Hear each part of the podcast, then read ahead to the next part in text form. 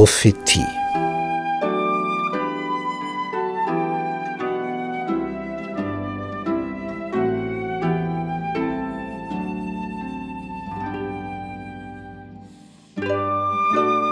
Nun, so kommt der Prophet Biliam zum Moabiterkönig Balak. Und er sagt ihm, baue mir hier sieben Altäre, schaffe mir her sieben junge Stiere und sieben Widder. Der König tut alles. Es geht ja darum, dass Biliam die Israeliten verflucht, damit der Moabiterkönig sie besiegen kann. Ja, und dann wird er geopfert. Und dann begegnet Gott Biliam. Gott hat dir gesagt, du sollst nur sagen, was ich dir sage. Und dann hebt Biliam an mit seinem Spruch.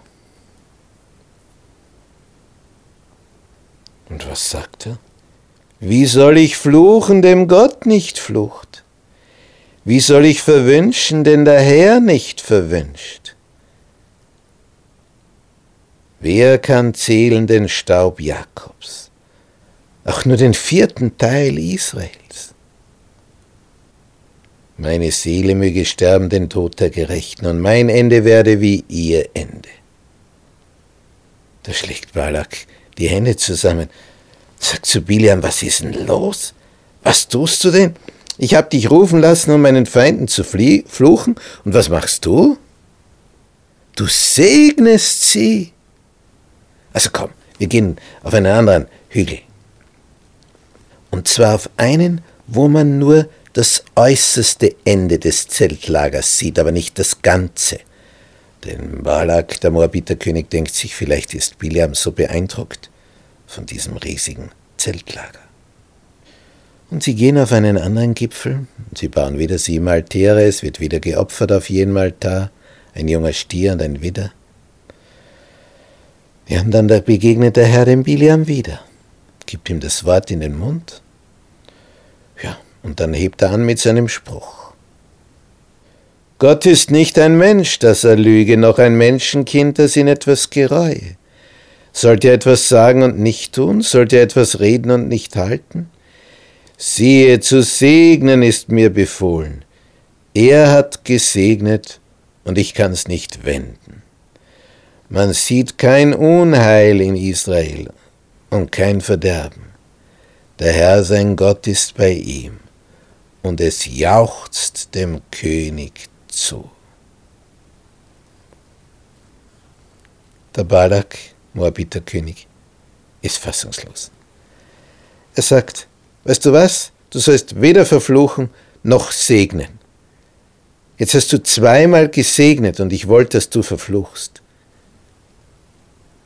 Biliam antwortet, habe ich dir nicht gesagt, alles was der Herr redet, das würde ich tun. Er führt ihn noch an einen anderen Ort. Wieder ein Gipfel, wieder sieben Altäre, wieder sieben junge Stiere und sieben Widder. Wird ein teurer, teurer Spaß das Ganze. Und es wird wieder geopfert auf jedem Altar. Ja, und dann kommt wieder der Geist Gottes über Biliam und er hebt dann mit seinem Spruch. Was sagt er? Gott, der Israel aus Ägypten geführt hat, ist für ihn wie das Horn des Wildstiers.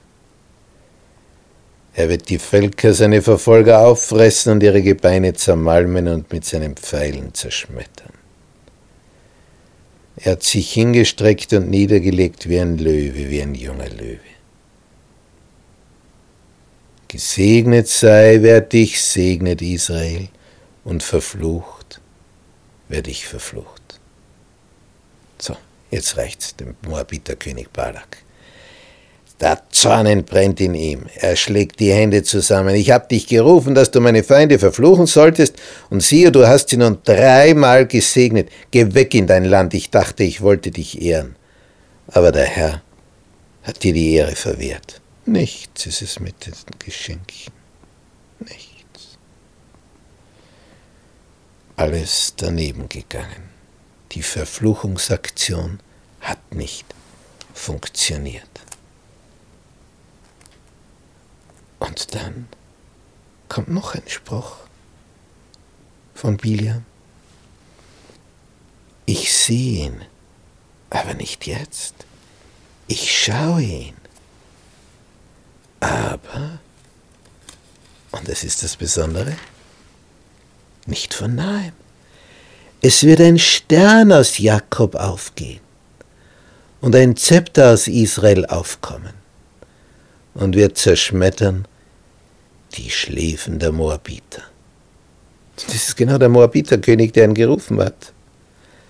Es wird ein Stern aus Jakob aufgehen. Nun, das ist eine Voraussage. Sie steht in 4. Mose 24 im Vers 17. Jahrhunderte später, Jahrhunderte später, sind die Engel über Bethlehems Fluren und verkünden den Hirten, dass der Heiland der Welt geboren ist. Und diese Engelschar, es sind alle Engel aus dem Himmel an einem Punkt, einzigartig in der Geschichte. Und alle diese Engel zusammengenommen, die plötzlich hier in der Nacht den Hirten über Bethlehem erscheinen. Die strahlen und leuchten. Das ergibt aus der Ferne gesehen, wenn man tausend Kilometer entfernt ist. Das Bild, als ob es ein Stern wäre, ein neuer, der aufgegangen ist. Wie ist die Voraussage? Es wird ein Stern aus Jakob aufgehen, ein Zepter aus Israel aufkommen. Nun, im fernen Babylon, zur Zeit, wo Jesus Christus als Baby in Bethlehem geboren wird. Zu dem Zeitpunkt studieren weise Männer die Schriften, die heiligen Schriften, die Bibel. Sie haben die Voraussagen des Propheten Daniel, der hier 600 Jahre zuvor gelebt hat. Und sie haben auch diese Aussage aus dem vierten Buch Mose. Es wird ein Stern aus Jakob aufgehen. Und als sie so den Nachthimmel beobachten, auf einmal, blub, geht da wirklich ein Stern auf. Sie sehen einen Stern, den sie noch nicht gesehen haben. Und die machen sich auf den Weg mit Geschenken, Gold, Weihrauch und Myrrhe. Und Monate später kommen sie in Bethlehem an zuerst in Jerusalem und fragen, wo ist der neugeborene König der Juden? König Herodes, der fällt fast vom Stuhl, das heißt vom Thron. Er als König weiß nicht, dass ein neugeborener König irgendwo sein soll. Und die kommen von weit her und wissen's. Woher? Durch heilige Schriften. Dieser Vers, es wird ein Stern aus Jakob aufgehen, hat dazu geführt, dass Weise, gläubige Männer aus der Gegend von Babylon den Nachthimmel studiert haben. Und als sie diesen Stern sehen, der die Engelschar darstellt, machen die sich auf den Weg. Und als sie dann weiterziehen von Jerusalem, sehen sie den Stern wieder. Es war kein Meteorit, kein anderer Himmelskörper. Es waren Engel, eine ganze Engelschar, ein Engelhaufen die im Licht erstrahlen, was aus der Ferne aussieht, als ob es ein Stern wäre. Gott hat weise Männer dorthin geführt. Erstens, dass man in Jerusalem aufmerksam wird, dass jetzt der Heiland der Welt geboren wird. Dass alle, die dort sind, die Schriften studieren müssen, woher kommt denn der Messias? Ja, aus Bethlehem. Aus dir wird mir der kommen, der in Israel Herr sei, dessen Ausgang von Anfang und von Ewigkeit her gewesen ist. Der Prophet Micha hat das angekündigt. In Kapitel 5, Vers 1.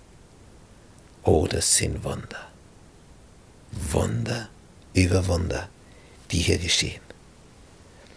Und Bileam der eigentlich verfluchen soll, sagt jetzt so einen Satz.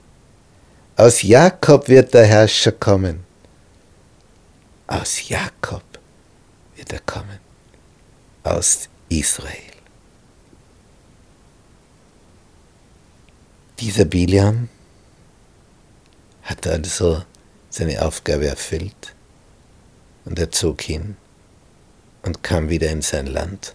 Und Balak, der zornige Moabiterkönig, zieht auch seinen Weg. Alles schiefgegangen. Israel bleibt gesegnet.